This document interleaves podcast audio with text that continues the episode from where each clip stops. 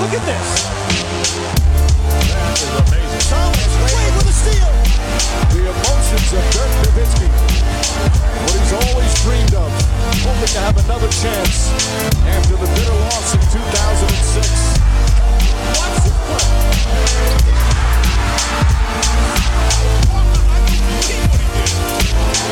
That is amazing. Hallo und willkommen zu Gutnext, dem deutschen Basketball-Podcast im Internet. Mein Name ist André Vogt und ich grüße euch zur neuen Folge unseres kleinen, aber feinen Basketball-Spiels heute mit Rapid Reaction Nummer 66 am 6. Juli 2021. Und dieser Tag, der könnte ein ganz besonderer werden, rückblickend eventuell, denn heute Abend gibt es das erste digitale Format unter dem Dach von Five. Was gibt's da genau? Five die Show. Lasst euch von dem generischen Namen nicht abschrecken.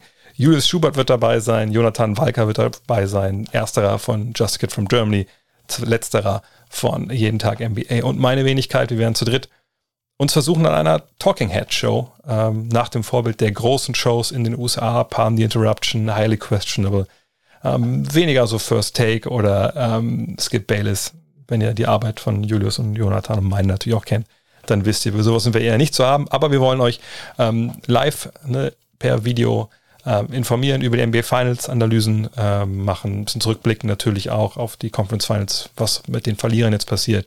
Die Olympia-Quali der deutschen Nationalmannschaft wird natürlich Thema sein. Und so wollen wir euch da, ja, bisschen schneller als vielleicht für unseren Formaten gewohnt seid, äh, durchführen, informieren, analysieren und äh, ja, hoffen, ihr seid dabei. Äh, überall, wo es gute Livestreams gibt, außer auf Twitch, da geht es momentan noch nicht, aber facebook.com slash drehvogt, youtube.com slash drehvogt und facebook.com slash drehvogt, da könnt ihr heute Abend ab 20 Uhr einschalten. Natürlich gibt es das Ganze dann auch noch on demand und wir werden das machen erstmal jetzt in den Finals vor und nach jedem Spiel, was jetzt noch kommt. Ähm, und danach soll es eine wöchentliche Geschichte sein, dass wir uns aber die Woche treffen und da halt sprechen über das, was in der Basketballwelt so passiert ist. Bei den Atlanta Hawks, und damit kommen wir zu den News der vergangenen beiden Wochen, muss man ehrlicherweise sagen. Vergangene Woche gab es ja keine Rapid Reaction. Die ähm, sind rausgeflogen, natürlich in Conference Finals gegen Milwaukee und haben auch schon die größte Baustelle wahrscheinlich beackert. Coach Nathan McMillan, der bleibt für vier weitere Jahre. Aber General Manager Travis Schlenk hat direkt schon die nächste äh, List, äh, nächste Punkt auf ihrer seiner Prioritätenliste, die er abarbeiten muss. Nämlich er will, sucht einen Backup Point Guard. Ähm, wahrscheinlich will er Lou Williams halten. Chris Dunn hat eine Spieleroption. Ich denke mal, er würde sich am liebsten jemanden holen, der so ein Mix aus beiden ist, also der offensiv und defensiv halt was bringt. Ne? Dann ist ja mehr so der Verteidiger, Lou Williams eher so der Angreifer. Ähm, und in einem Interview mit The Atlanta Journal and Constitution hat Schlenk seiner Bigman-Rotation echtes Vertrauen ausgesprochen und gesagt, hey, also was ähm, Capella, Okongwu und Collins da gemacht haben, das war richtig gut. Hat aber auch gesagt, ja, ähm, bei Collins müssen wir mal schauen, ne? Jetzt wird natürlich teuer werden. Er ist ja Restricted Free Agent. Äh, Collins hat vergangenes Jahr so ein 90 Millionen Dollar Angebot über vier Jahre abgelehnt. Und äh, da darf man gespannt sein, wo die Schmerzgrenze so ein bisschen ist für die Hawks, auch weil ähm, Hertha und Young auch Verlängerung unterschreiben können. Und Collins, es gibt wohl, so schreibt auch ähm, die Tageszeitung da in Atlanta, es gibt wohl Stimmen, und die kann ich vollkommen nachvollziehen im Management, äh, die sagen äh, von den Hawks, naja, also Collins bei aller Qualität, die er vorne so hat, aber hinten ist er schon arg angreifbar. Und wenn wir so einem Spieler so einen hohen Vertrag geben, verbauen wir uns da nicht vielleicht wirklich so ein bisschen die eigene, dann doch sehr, sehr ja, erfolgsversprechende Zukunft. Da darf man wirklich gespannt sein, ob Collins dann wirklich am Ende des Sommers noch in Atlanta spielt. Wer dabei sein wird, ist im Fall Okongwu. Der hat die Entscheider komplett überzeugt, ähm, hat ihm gesagt, Schlenger hat ihm gesagt, hey, bei uns hat sich noch nie so ein Rookie so entwickelt wie du. Von daher, der dürfte gesetzt sein im kommenden Jahr. Auch die Jazz beschäftigen sich natürlich mit ihrem Kader. Dort ganz oben auf der To-Do-Liste Mike Conley. Der Free Agent soll gehalten werden. Schreibt die Athletic. Ähm, aber Conley war natürlich öfter verletzt vergangene Saison, auch in den Playoffs. Aber es gibt eben keine richtige Alternative auf dem Markt. Ja, ähm, die Jazz in der ähnlichen Situation wie die Lakers mit Dennis Schröder. Ne, man würde vielleicht jemanden haben wollen, der weniger verletzt ist. Nur wenn man jetzt Conley nicht unter Vertrag nimmt, hat man nicht Platz in einem Salary Cap frei, um sich Ersatz zu holen. Dann müsste man mit einer Mid-Level Exception arbeiten oder mit einem Minimalgehalt. Und sind wir ehrlich, da kommt dann bei Utah natürlich zum Tragen, dass sie in Salt Lake City Basketball spielen und das ist nun keine Destination, wo die Free Agents Schlange stehen. Von daher kann man davon ausgehen, dass Conley vielleicht für ein paar Millionchen zu viel, aber dann äh, in Utah bleibt und dass man nächstes Jahr da wieder angreift. Und dass man schon dann alles tut, damit Conley in den Playoffs spielfähig ist. Die Washington Wizards suchen derweil nach einem neuen Trainer und Adrian Wojnarowski, der hat natürlich die Liste mal wieder gehabt und hat sie immer noch, hat sie, glaube ich, gestern getweetet. Und für ihn sind die heißesten Kandidaten Jamal Mosley, den kennen wir, Dallas Mavericks, der Luka Doncic Flüsterer, Darvin Ham von den Bucks, kennen wir auch, früher öfter mal im Schloss Hagerhof gewesen, Charles Lee äh, von den Bucks und Wes Ansel Jr. von den Nuggets, also alles Assistant Coaches. Darf man gespannt sein, wen sich entscheiden. Ham und Lee natürlich momentan auch in den Finals involviert. Äh, Ansel wäre natürlich eine schöne Geschichte. Wes Ansel Senior, damals Superstar gewesen äh, bei den ähm, Wizards, äh, als sie noch anders hießen, Bullets, Meister geworden. Von daher warten wir mal ab, was sich da dann tut. Etwas in Deutschland hat sich auch getan, und zwar in Sachen Olympia und Basketball, etwas, was wir seit 2008 nicht erleben durften.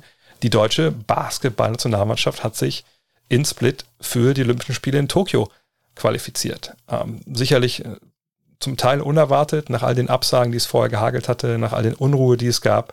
Aber sei es drum, man hatte im Finale gegen Brasilien gewonnen. Moritz Wagner ist zum MVP gewählt worden dieses Turniers. Und jetzt steht auch fest, wie die Gruppen aussehen bei den Olympischen Sommerspielen. Und es gibt diesmal nur drei.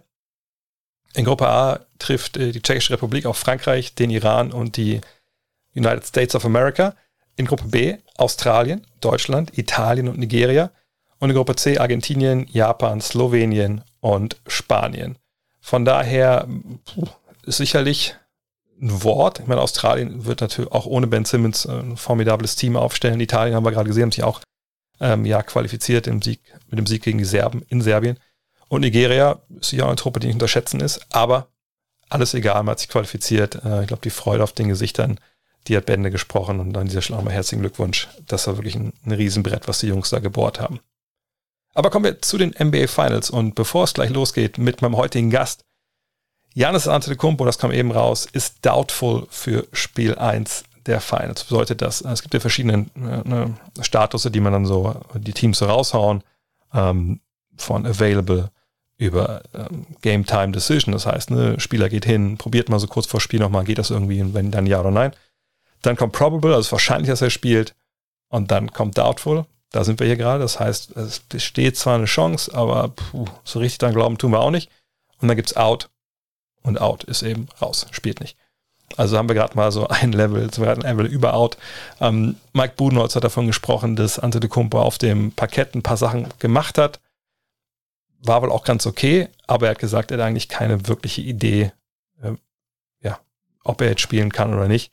Ähm, das ist kein gutes Zeichen. Es war aber ehrlich gesagt auch nicht so wirklich zu erwarten. Es gab zwar, da reden wir gleich noch drüber, ähm, Meldungen, dass er in dem siebten Spiel gegen die Hawks eventuell eingegriffen hätte. Ähm, ich kann mir aber gut vorstellen, dass es eventuell eine Situation ist, wo man sagt, naja gut, äh, im Spiel 7, wenn es du da gewesen wäre, vielleicht hätten wir es da riskiert, wenn die Mediziner gesagt hätten, okay, das, das passt soweit, wenn sich Janis damit wohlgefühlt hätte. Und vielleicht denkt man, okay, Spiel 1 ist so das Spiel in so einer Serie, was man am ehesten noch verlieren kann. Ähm, dann geben wir ihm nochmal die paar Tage mehr. Und dann vielleicht kann er in Spiel 2 dann richtig angreifen und dann schauen, was da passiert. Ähm, warten wir es mal ab. Also ich denke nicht, dass er heute Abend auflaufen wird. Ähm, aber hoffen wir natürlich, dass er eingreift, weil sonst ist das vielleicht sogar eine relativ schnelle Serie. Oder auch nicht. Damit spreche ich jetzt mit jemandem, den ihr auch kennt, von The Zone, zum ersten Mal hier im Podcast. Bitteschön. Und heute zu Gast niemand anders als mein geschätzter Kollege von The Zone. Normalerweise reden wir nicht gleichzeitig ins Mikro, außer es gibt irgendwelche, alle Jubeljahre irgendwelche Beiträge, die wir machen. Alexander Vogel von The Zone und Magenta Sport. Hi Alex. Hi Dre, grüß dich. Wie gesagt, sonst ist immer der andere Alexander, mit dem ich mich da rumschlagen muss bei The Zone. Ähm, wir haben eben schon off-air ein bisschen gesprochen. Ich will gerne trotzdem noch fragen, weil es Leute immer interessiert. Wie sieht es eigentlich aus um, um deinen äh, Schlafakku? Ist, ist der komplett entladen, so halb voll? Wie, wie würdest du das beziffern wollen vor Spiel 1 der NBA Finals? Oh, also da geht schon echt nicht mehr so ganz so viel. Das ist schon sehr, sehr, sehr, sehr tough. Vor allem, ich habe es ja vorhin auch schon gesagt, das ist einfach schwierig bei mir, was das Vorschlafen angeht. Das kann ich nicht. Und ähm, aktuell machen ja vor allem wir beide die Spiele. Das heißt, die Anzahl der Spiele ist dann auch schon relativ hoch. Und äh, nach so einer Nachtschicht oder nach zwei, drei Nachtschichten in Folge, da sind die Tage dann darauf, zumindest bei mir auch immer relativ kaputt. Also ich habe natürlich jetzt mega Bock auf die Finals. Aber auf der anderen Seite bin ich dann auch froh, wenn ich irgendwann mal wieder halbwegs regelmäßig pennen kann. Ja, wem sagst du, das ist halt wirklich, ähm, also seine Conference Finals machen wir beide quasi exklusiv die, äh, die Expertenrolle und es, wir hatten ja diesen einen, einen ja, Run da drin jeweils, wo wir drei Spiele in Folge gemacht haben. Danach war ich auch. Ich meine, ich habe früher, das ist so krank, ich habe früher bei Volkswagen am Band Nachtschicht gearbeitet, von abends um elf bis morgens um sieben. Und das hat irgendwie mhm. funktioniert. Aber weil es eben auch die ganze Woche war und dann hast du dich ausgepennt und dann war es okay. Aber dieses, wie gesagt, ein Tag oder auch mal dann, ne, auch mal zwei, drei Tage in Folge dann wieder normal funktionieren, es geht einfach nicht mehr. Und ich, ich bin noch viel älter als du, von daher, ja. Aber ja, aber ich glaube, bei mir hat das schon alles ein bisschen früher eingesetzt. Der Verfall hat früher eingesetzt. Die ganze Geschichte machen können, ja. aber so ist es doch halt. Aber wir haben natürlich geile Spiele, die uns dann, dann wach halten. Und nicht nur uns, sondern auch äh, die Fans vor äh, den jeweiligen Endgeräten. Und du machst äh, morgen Nacht, ist es, ne? Richtig, ja. Morgen Nacht, Spiel 1, Milwaukee bei den Suns genau das Matchup, was wir erwartet haben, oder? ja, ja, klar. Also wer das nicht getippt hatte, der hat keine Ahnung von der NBA. Nee, also um Gottes Willen, das ist schon. Äh, also ich muss sagen, ich hätte nicht gedacht, ich war immer nicht sonderlich positiv gestimmt, was die Milwaukee Bucks angeht. Ich weiß nicht, wie es bei dir war. Ich glaube, hm. du warst ein bisschen positiver gestimmt als ich. Ähm, ich habe es auf jeden Fall nicht unbedingt kommen sehen, dass Milwaukee das packt. Klar, gab es auch die Verletzung jetzt von Kyrie Irving und auch James Harden war nicht fit. Vermutlich hätte sich dann Brooklyn durchgesetzt, aber spielt jetzt keine Rolle mehr. Die Bucks sind in den Finals und haben sich das dann auch irgendwie verdient über die Saison hinweg. Ja, also ich, ich war wirklich ein bisschen positiver eingestellt, ähm, aber dieses Vertrauen, das ist, das ist so ein, das ist so komisch, das jetzt zu sagen, aber dieses Vertrauen wurde echt enttäuscht in den Playoffs. Wie gesagt, es ist Blödsinn, weil die eigentlich in den Finals stehen jetzt, aber ich dachte wirklich, okay, ne, die reguläre Saison, die können wir irgendwie bei denen so rauswerfen. Ne? Wie gesagt, die haben viel probiert, ne? weg von ihrer Drop-Defense oft, ne? in Switching, auch mal in der Zone und haben vorne einiges umgestellt. Und ich dachte mir, es hat die klassische Mannschaft, ne, die sich jetzt findet erstmal so, die wissen, die reguläre Saison bedeutet bei uns gar nichts, da kann passieren, was will, solange wir in die Playoffs kommen, da werden die Karten dann neu gemischt und da gewinnen wir oder wir verlieren wir. Vorher ist es eigentlich egal. Und ich dachte mir, die kommen wirklich top vorbereitet in die Postseason. Mike Budenholzer hat jetzt auch mal ein ganzes Potpourri von Möglichkeiten, wo er reingreifen kann. Und dann, wie gesagt, sind jetzt in den Finals, aber ich habe jetzt nicht mehr Vertrauen in die Bugs als äh, bevor die Playoffs losgingen, sondern eher weniger Vertrauen, weil eben immer wieder diese Aussetzer da waren. Ja, weißt du, diese Spiele, wo dann eben viel zu viel ISO lief, äh, nicht gepasst wurde, wo es schlechte Entscheidungen gab, wo sie defensiv einfach super stur an, an Sachen festgehalten haben, die nicht funktioniert haben. Und ich, ich, ich weigere mich mittlerweile wirklich zu glauben, dass diese Einschätzung, dieser Optimismus, den ich vor den Playoffs hatte, dass der gerechtfertigt ist, weil ich glaube, im Zweifel werden die immer wieder in alte Muster zurückfallen, auch wenn es mal über zwei, drei Spiele gut läuft. Und ich glaube, den, diese Fehler, die sie machen werden, die kannst du dir wahrscheinlich nicht gegen die Suns erlauben. Ja, also ich sehe es ganz ähnlich. Äh, wie gesagt, es ist immer schwierig zu sagen, wenn eine Mannschaft in die Finals kommt und dann da irgendwie drauf zu hauen. Am Ende sind sie halt in den Finals und irgendwie haben sie dann in gewisser Weise auch was richtig gemacht, so die Bucks, ähm, weil sie halt zum richtigen Zeitpunkt große Spiele von Chris Middleton gefühlt bekommen haben. Spiel 6 in der Brooklyn-Serie, Spiel jetzt auch wieder sechs, was sehr, sehr stark war. Spiel drei in der Atlanta-Serie. Also da haben sie dann schon eben große Spiele bekommen. Aber so insgesamt enttäuschen sie mich auch weiter. Also ich sehe nicht wirklich viel, was sich groß verbessert hat. Ich finde, es gibt schon kleine Sachen. Defensiv sind sie deutlich flexibler, du hast es angesprochen, ja. ähm, wo sie sich wirklich verbessert haben im Vergleich zum letzten Jahr. Das zeigen auch die Zahlen. Aber ich sehe trotzdem nicht viel, was sich jetzt so gravierend verbessert hätte, obwohl die Zeit eigentlich da war. Ja, ich meine, diese individuellen Ausbrüche, auch Drew Holiday, muss man ja sagen, jetzt gerade zuletzt ohne, ohne Janis, einfach echt mal einen Gang hochgeschaltet. Das, das war ja alles gut. Auch ich meine, wenn wir überlegen, dass sie am Ende der Serie gegen Atlanta einfach gesagt haben, okay, dann spielen wir halt keine Drop-Coverage mehr, sondern wir switchen halt alles. Und wir muten selbst äh, im Endeffekt dann Brooke Lopez zu, davor am Ende auch Trey Young zu bleiben. Gut, das war ein Trey Young auf dem halben Bein, aber immerhin. Das war ja alles richtig. Und das waren ja auch alles die richtigen Schlüsse. Und ich fand, der Ball lief auch viel besser. Ich will nicht sagen, dass das Janis Schuld war, dass er vorher nicht lief, aber insgesamt, ne, das ist das, was hinten mal rauskam.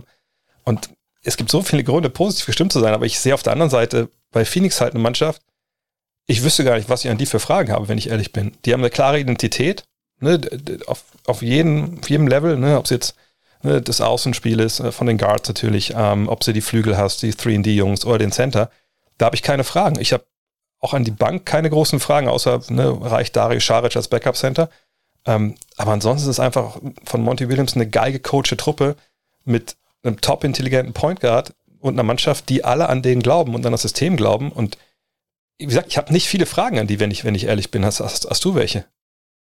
Nee, also ich muss auch sagen, dass Phoenix jetzt in den Finals ist, das überrascht mich nicht. Äh, ja. Also vor der Saison klar, also dass, es, dass sie so marschieren, hätte ich jetzt nicht gedacht, aber vor den Playoffs hätte ich mir das schon sehr, sehr gut vorstellen können. Also da waren sie für mich auch viel stärker aufgestellt als die Jazz zum Beispiel im Gesamten. Ähm, du hast eben die wichtigsten Punkte schon angesprochen. Also jetzt gerade zum Beispiel, wenn wir mal auf die Bank schauen und vergleichen das mit Milwaukee, das ist einfach ein himmelweiter Unterschied. Wenn wir uns an die Serie gegen Brooklyn erinnern, da hat Milwaukee teilweise mit einer Sechser-Rotation gespielt. Jetzt haben sie mit einer Siebener-Rotation gespielt, manchmal eine Achter-Rotation, aber eigentlich war es eher eine Siebener-Rotation gegen, gegen ähm, Atlanta. Aber sie, wen haben sie denn von der Bank, der spielbar ist? Connaughton, ähm, Portis, mal gucken, was jetzt mit Janis ist, muss man mal abwarten, und Bryn Forbes, das sind die einzigen.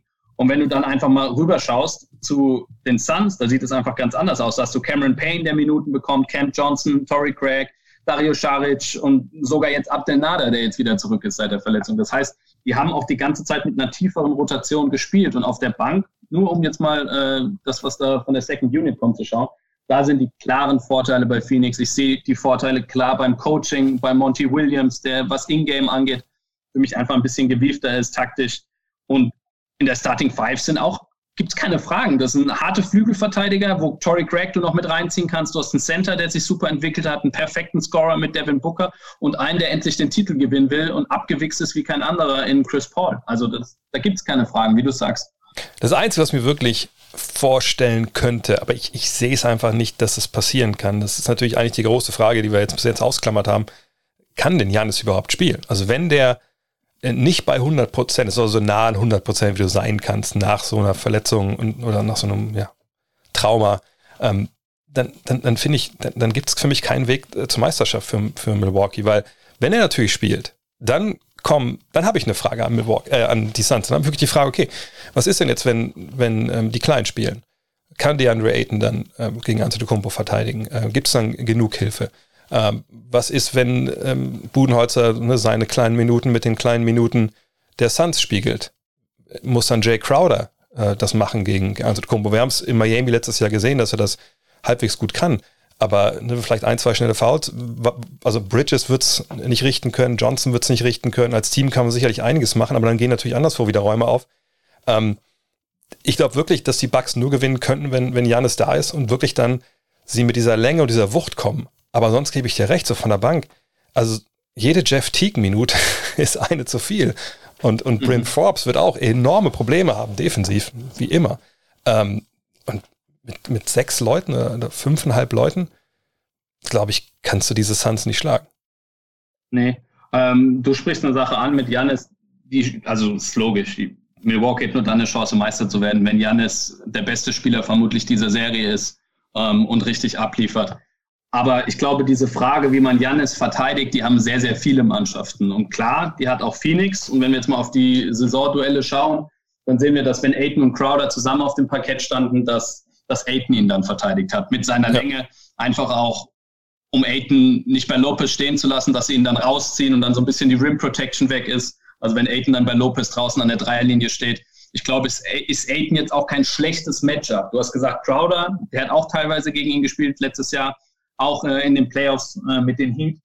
Der kann das auch mal machen. Also sie haben dann irgendwie, finde ich, doch zwei Matchups, die sie Janis irgendwie entgegenwerfen können und die jetzt nicht so verkehrt sind. Was bei mir, finde ich, immer für die Suns auch noch spricht, auch was die Verteidigung gegen Janis angeht, dass sie ein unheimlich gut funktionierendes Teamkonzept haben, was die Defense angeht. Ja. Also, dass sie Leute haben, die sehr, sehr clever helfen. Janis, der ja immer von oben dann diesen Spin-Move macht, den man ja durchaus, den man nicht verteidigen kann, klar, aber man kann ihm das Leben schwer machen, so wie es auch Brooklyn gemacht hat. Also Brooklyn hat es immer so gemacht, verteidigt im 1 gegen 1, meistens von Blake Griffin, und dann standen Durant und Bruce Brown meistens an der Zone und haben dann irgendwie reingegriffen oder haben irgendwie versucht, diesen Spin-Move zu attackieren. In erster Linie hat Griffin natürlich auch sehr, sehr stark verteidigt. Und ich glaube, da können sie Janis das Leben schon Sie können natürlich nicht alles verhindern. Das kann kein Mensch gegen Janis, einen der besten Basketballer überhaupt. Aber sie können ihm das Leben, glaube ich, schon insofern schwer machen, dass er jetzt nicht dieser überragende und nicht zu stoppende Janis ist, auch wenn er in den regulären Duellen in der Saison ganz gut gegen sie oder sehr gut gegen sie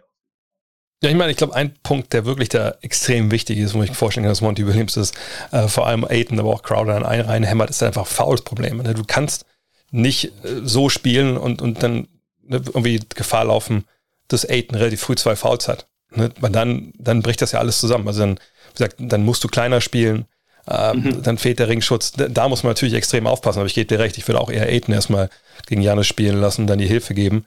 Ähm, aber ich, ich frage mich umgekehrt, äh, wie die äh, Suns im Endeffekt Paul dann defensiv verstecken werden. Also ich kann mir gut vorstellen, dass er wahrscheinlich gegen PJ Tucker erstmal äh, verteidigt, mhm, einfach, weil es ja. ist ja sein Job die ganze Saison eigentlich gewesen. Er ist ja quasi ne, ein Helfer, nennen wir es mal positiv, äh, ne, der irgendwie auf der Weak Side einen, stationären Schützen äh, verteidigt und dann halt mal guckt, wo, wo die Finger reinhalten kann. Äh, und da denke ich, werden die Bugs auch versuchen, viel irgendwie äh, ja, Switches zu erzwingen. Nur da kommen wir natürlich wieder zum Problem von den Bugs. Wie willst du das machen mit PJ Tucker? So, ne? Also mhm. da, klar kann der Blöcke stellen, aber ist jetzt auch keiner, ist ja kein Pick-and-Pop-Spieler in dem Sinne. Es ist einer, der Dreier trifft, ne, aus dem Stand, aus aber, ne, aber jetzt ja. sich rauszubewegen, klack, klack und dann hoch, das sehe ich auch nicht unbedingt. Also da bin ich gespannt. Fällt dir da was ein, wie, wie die Bugs es schaffen können, Paul da irgendwie in, in die Matchups zu bringen, die sie dann jagen können?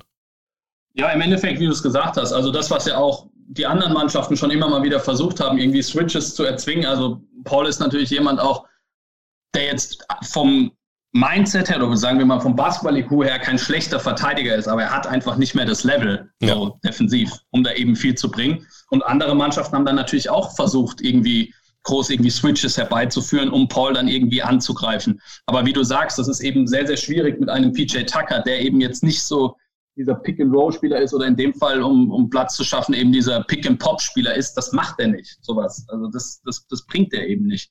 Ähm, ich sehe es sehr, sehr schwierig. Also für mich sind die Suns ein ganz, ganz klarer Favorit äh, in dieser Serie. Und wenn ich da mal ein Thema ansprechen kann, was für mich, Klar. was für mich entscheidend sein wird, ist die Pick-and-Roll-Defense von den Bucks. So. Ja. Also sie haben da verschiedene Möglichkeiten. Sie haben diese Drop-Defense mit Lopez. Sie haben ja diesen Drop, auch was die Höhe des Drops angeht. Also inwiefern, wie weit sich der Center zurückfahren lässt, wo er aufnimmt, wo er startet, haben sie in der Atlanta-Serie schon so ein bisschen angepasst. Hinten raus haben sie dann nur noch geswitcht, äh, auch mit Lopez, auch Lopez gegen Young. Also sie sind dahingehend flexibler geworden, sie sind dahingehend auch besser geworden. Die Defensivzahlen sind im Vergleich zur regulären Saison stärker. Letztes Jahr war es genau andersrum. Also da haben sie sich gesteigert, weil sie eben auch vielseitiger sind. Aber das Problem ist, dass du eben mit Booker und mit Chris Paul Killer hast, sowohl im 1 gegen 1 nach dem Switch, als auch gegen eine Drop-Verteidigung, weil beide aus dem Dribbling, äh, aus der Mitteldistanz extrem stark sind und scoren können, was gegen eine Drop-Verteidigung natürlich tödlich ist. Ähm, und da weiß ich nicht, wie sie das irgendwie kontrollieren wollen. Von Matchup her, also von den Leuten her, jetzt nur im 1 gegen 1 mit, mit Holiday, der vermutlich Paul übernehmen wird, der das bisher äh, auch sehr, sehr gut in den Playoffs gemacht hat, der sehr, sehr viel Druck immer auf den Ball für einen Spieler gibt.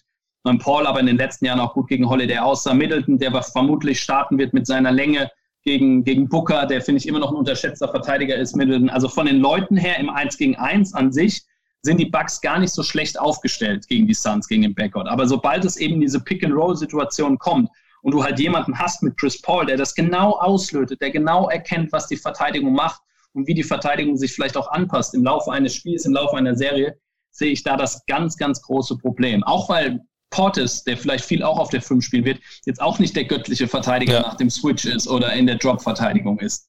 Ähm, da sehe ich mit das größte Problem für die, für die Milwaukee Bucks, wie sie die Pick-and-Roll-Offense äh, der, der Suns unter Kontrolle bekommen. Oh, nicht die Pick-and-Roll-Offense, sondern generell, wenn sie eben Pick-and-Roll spielen. Ja, ich bin so gespannt, wie Buhnholzer da auch in Spiel 1 rangeht, weil generell haben wir ihn ja nie wirklich als äh, sag ich mal, äh, vom Start weg sehr, sehr experimentierfreundigen so äh, Coach erlebt, auch in diesen Playoffs wieder nicht, sondern es ist ja oft so erstmal, wir gucken erstmal und dann schauen wir mal und es dauert vielleicht immer ein halbes Spiel zu lange, bis er wirklich äh, dann was umstellt. Also ich denke, man wahrscheinlich wirklich erstmal mit Drop anfangen, aber ich meine, ich, ich tue mich mal schwer, weil wir nicht wissen, was mit Janis ist. Weißt du, wenn Janis jetzt klar dabei wäre, könnte man sagen, ja gut, alles klar, ne, dann schauen wir, dass wir wenn Lopez spielt, vielleicht jetzt nicht diesen ganz tiefen Drop haben, sondern diese Catch-Hedge-Geschichten, genau wie du schon meintest, wo man so ein mhm. bisschen in der, in der Mitte quasi wartet. Und dann gucken wir, dass wir Janis dahinter haben, als noch als, als zweiten ne, Shotblocker, der dann helfen kann, wenn Lopez wirklich mal äh, geschlagen wird. Und ich denke, Paul will ja auch nicht jedes Mal unbedingt zum Korb ziehen. Also er will ja schon diesen Mitteldistanzwurf haben. Ähm, und wenn dann Janis auf der 5 spielt, ja, mein Gott, dann spielt man halt, dann switcht man halt alles. Da würde ich dann schon ähm, in einem Duell Janis gegen Chris Paul mit dem Ball in der Hand am Switch, weiß ich nicht, auch wenn ich da unbedingt setzen würde. Also da würde ich jedenfalls nicht denken, dass Paul das komplett äh, überragend jedes Mal macht.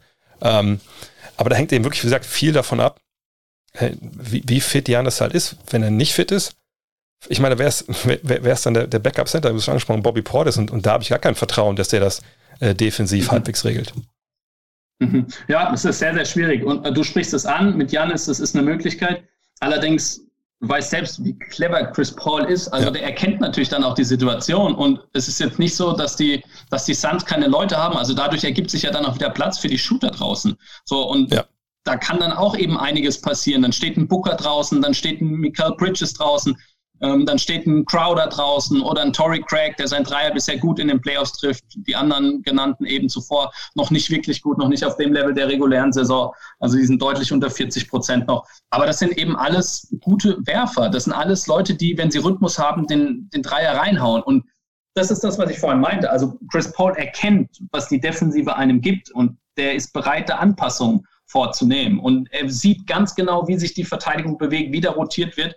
Und ich sehe nicht, wie die Bugs, selbst mit Jannis habe ich da echt meine großen Zweifel, wie die Bugs das zumindest mal konstant auf einem guten Niveau hinbekommen können. Ja, du, vor allem, ich, ich finde sowieso, dass, dass die Serie im Endeffekt auf dem Flügel entschieden wird. Ne, weil, und, und, und da finde ich, haben halt die Suns einen, einen absoluten Vorteil. Ne, weil sie haben eben, du hast schon angesprochen, die haben Crowder, sie haben Bridges, Cam Johnson, der einfach es ist blöd, über einen zu sagen, der acht Punkte macht im Spiel, aber ich finde, der spielt überragende Playoffs. Oh, so, geil. und es so ist, ein geiler Spieler. Ja, und ist so der Schatten-MVP. Ähm, ne, und äh, mit den drei Jungs alleine bist du so variabel. Und Tory Craig habe ich dann noch gar nicht erwähnt, der ja in Milwaukee war.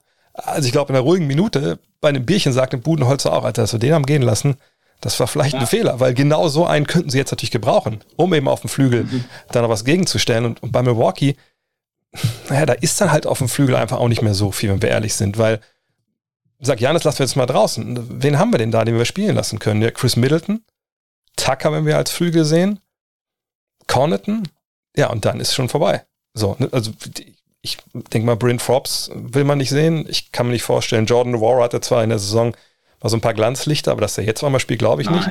Tanassis Antetokounmpo haben wir schon gesehen, der verteidigt sogar, wenn er nicht gar nicht am Ball ist. Springt einfach hoch zum, zum Wurf.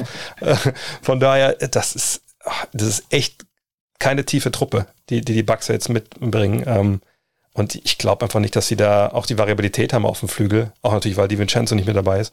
Ähm, mhm. Ich sag, ich, der einzige Way to win, wenn wir hier mal in The Zone Speak äh, bleiben, ähm, ist wirklich Janis. Und ich, ich, kann mir einfach nicht vorstellen, dass du nach so einer Kniegeschichte ich meine, du hast auch gespielt. Wenn du irgendwann mal was hattest Richtung Knie, da bist du ja erstmal, und vor allem, das war ja nicht einfach nur so mal ein bisschen, keine Ahnung, ein bisschen instabil gewesen oder ein bisschen weggerutscht, sondern dem ist das Knie fast vorne rumgebrochen. So, ne?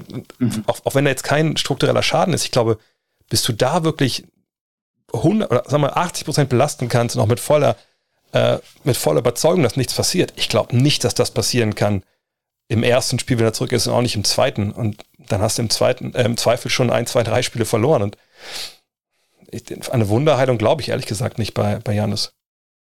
Und das Problem ist bei ihm, dass er davon profitiert. Also er profitiert ja von seiner Beweglichkeit, von seiner Athletik ja. äh, in die Richtung. Das ist ja sein Spiel. So, und wenn er da jetzt noch, noch so ein bisschen eingeschränkt, oder nicht nur ein bisschen, vermutlich sehr eingeschränkt ist. Wir wissen noch nicht mal Stand jetzt, äh, ob er überhaupt spielen kann. Auch wenn so ein bisschen durchgesickert ist, dass die Bucks wohl vorhatten, ihn für Spiel 7 eventuell bei einem möglichen Spiel 7 gegen die Hawks eventuell einzusetzen. Aber wir haben ja gar keine Ahnung, wie fit er ist. Und wenn ja. man sich, sich, die Bilder anguckt, wie du sagst, also man kann sich nicht vorstellen, dass der irgendwie fit ist äh, und zumindest mal irgendwie bei 100 Prozent ist. Und ich finde, Janis ist ein anderer Spieler, wenn er nicht bei 100 Prozent ist. Also es gibt Spieler, die können das eher auffangen, so ein bisschen einbußen, was Athletik angeht für ihr eigenes Spiel und manche eben weniger. Und Janis weiß ich nicht. Äh, ich glaube nicht, dass das, äh, ich glaube, das macht große Probleme. Wir werden keinen Janis mit 100 Prozent sehen. Nee, vor allem, ich erinnere das vergangenes Jahr gegen Miami er kommt ja zurück dann. Gut, es war eine andere Verletzung natürlich. Ähm, mhm. Und verletzt sich direkt nochmal. Also das ist auch, glaube ich, so, was dann irgendwo noch mitschwingt. Ähm, aber eine Sache wollte ich noch ähm, vorhin noch anheben, weil du gerade auch schon gesagt hattest im Nebensatz. Du denkst, dass Holiday im Endeffekt gegen Paul verteidigen wird. Ähm, das finde ich auch ein, ein faszinierendes äh, Matchup, also wo er wirklich hingesteckt wird, so als primärer Verteidiger, weil ich könnte mir auch vorstellen, dass es im Endeffekt auf Booker geht, äh, aber Middleton denke ich auch, dass er da ganz gut unterwegs ist. Aber ich, ich finde, das ist auch so ein Punkt, wo man, wenn man Budenholzer ist, ein bisschen mit rumspielen kann. Ähm, allerdings, ja, ist auch die Frage, was ist die Alternative? Man will ja auch nicht unbedingt dann äh, Pat Connaughton dann vielleicht ähm, äh, bei, bei Chris Paul sehen. Aber ich, Ich bin gespannt, was, wo Holiday wirklich im Endeffekt landet dann defensiv. Also ich glaube, er wird bei beiden landen. Er wird mal bei ja, Paul ja, sein er wird, ja. er, wird, er wird mal auch bei Booker sein. Das ist ja das, also das ist das, was ich damit meinte, dass sie eben vom Prinzip her eigentlich ganz gute Verteidiger im Eins gegen Eins jetzt haben.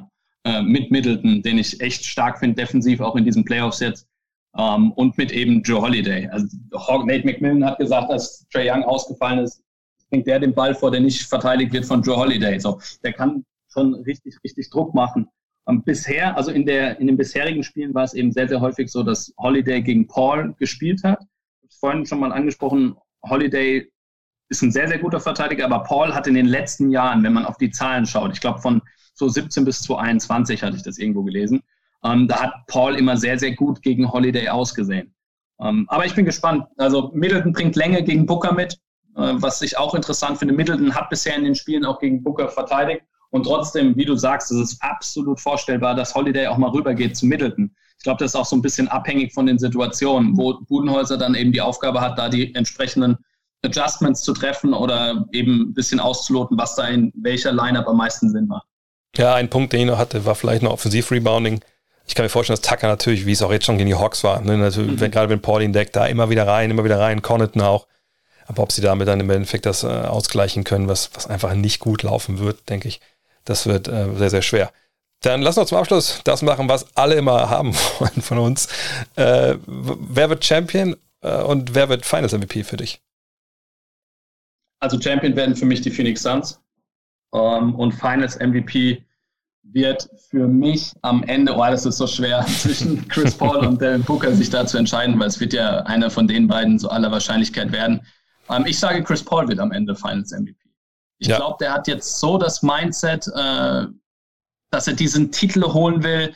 Er, ich glaube, er ist auch rechtzeitig jetzt wieder in Form gekommen. Es wurde ja auch viel über die Pace gesprochen. Paul, der die ersten zwei Spiele ausgesetzt hatte äh, in der Clippers-Serie, dann kam er zurück, dann lief die Offense nicht mehr. Viel wurde über die Pace gesprochen, weil das Spiel viel, viel langsamer war.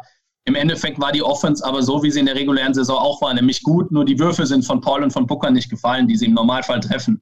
Und das ist dann eben in Spiel 6 extrem ins Gegenteil äh, geschwappt. Da hat Paul dann auf einmal richtig abgeliefert und 41 waren es, glaube ich, am Ende gemacht. Und von daher glaube ich einfach, es ist der Moment, es ist einfach auch die Geschichte, dass Chris Paul dieses Team führt und auch am Ende zum Titel führt und da die ganz entscheidende Rolle spielen wird. Und ich glaube, er wird am Ende Finals MVP werden. Ja, ich glaube auch. Also ich bin da vollkommen bei dir. Ich denke, Suns in, in sechs im Endeffekt. Ich, ich denke auch, dass ja. an Chris Paul, außer Devin Booker, läuft jetzt mega amok. Aber selbst wenn, ich denke, dann wird Paul ihm sicherlich seine Körbe meistens auch als Assist aufgelegt haben und dann, ich, also ich, ich kann mir nur ganz wenig Szenarien vorstellen, wo äh, Paul nicht MVP wird äh, der Finals, weil die Story einfach so krass ist. Ne, wenn wir überlegen, ne, ich habe letztes noch mal getweetet, vor, vor zwei, drei Jahren haben Leute noch gesagt, ach, guck dir den an, ne, das, das wird immer ein Loser sein, in dem Sinne, der wird nie einen Titel gewinnen, äh, der schafft es mhm. nicht, immer, immer wenn es darum geht, verletzt er sich etc. Und er war ja auch diese Playoffs verletzt, nur jetzt mal zur Abwechslung nicht am Ende, sondern zum Anfang direkt mit seiner Schultergeschichte gegen die Lakers ja auch noch. Ähm, und das Team hat es trotzdem geschafft. Das Team hat eh auch einige andere Verletzungen weggesteckt, kleinere, aber immerhin. Und ähm, ich, ich denke, wenn er jetzt wirklich da im Endeffekt Larry Bryan das Trophäe in den, in den Himmel äh, reißt, dann, dann geht da wirklich kein, kein Weg dran rum. Und dann ist es echt, ich glaube, für meine Begriffe so die geilste Superstar-Titelgeschichte seit Dirk. Oder fällt dir was anderes ein? Nee, nee. Äh, ich, es wird ja auch oft verglichen. Also so ein ja. bisschen wird es ja oft verglichen. Paul dieses Jahr mit Dirk 2011. Ähm, das wäre schon eine Mega-Geschichte. Ähm, das würde, ich glaube, auch alle, äh, oder nicht alle, aber sehr, sehr viele NBA-Fans auch irgendwie freuen, der schon polarisiert Chris Paul. Es gibt viele, die ihn über alles lieben und es gibt viele, die ihn auch einfach hassen.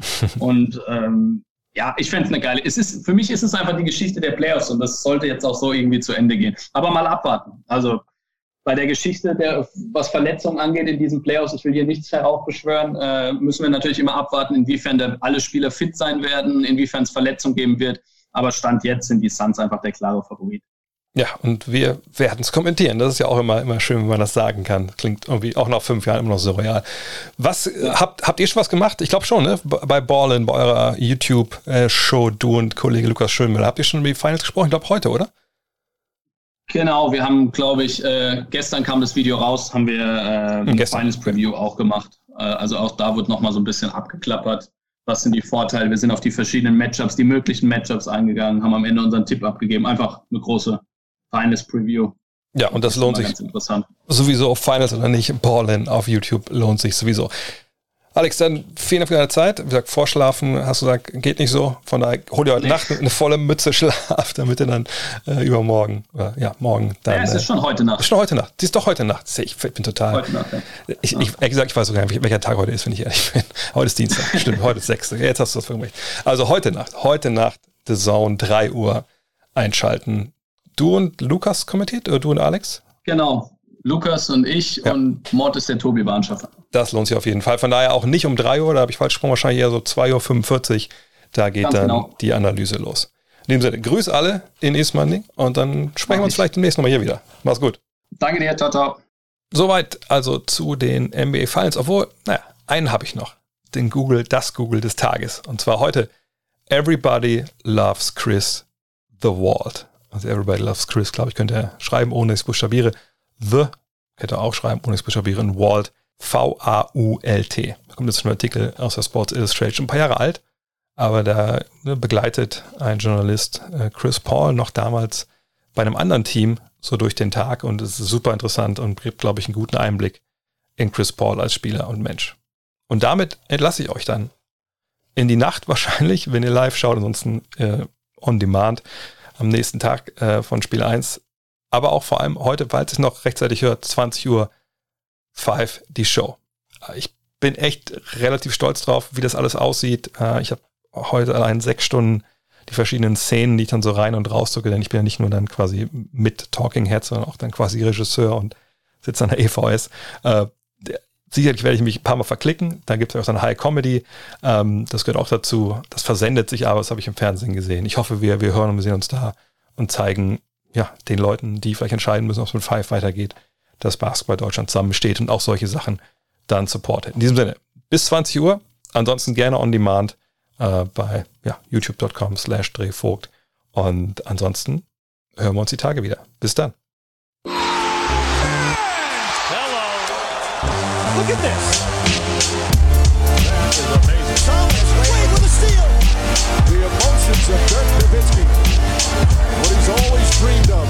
hoping to have another chance after the bitter loss in 2006.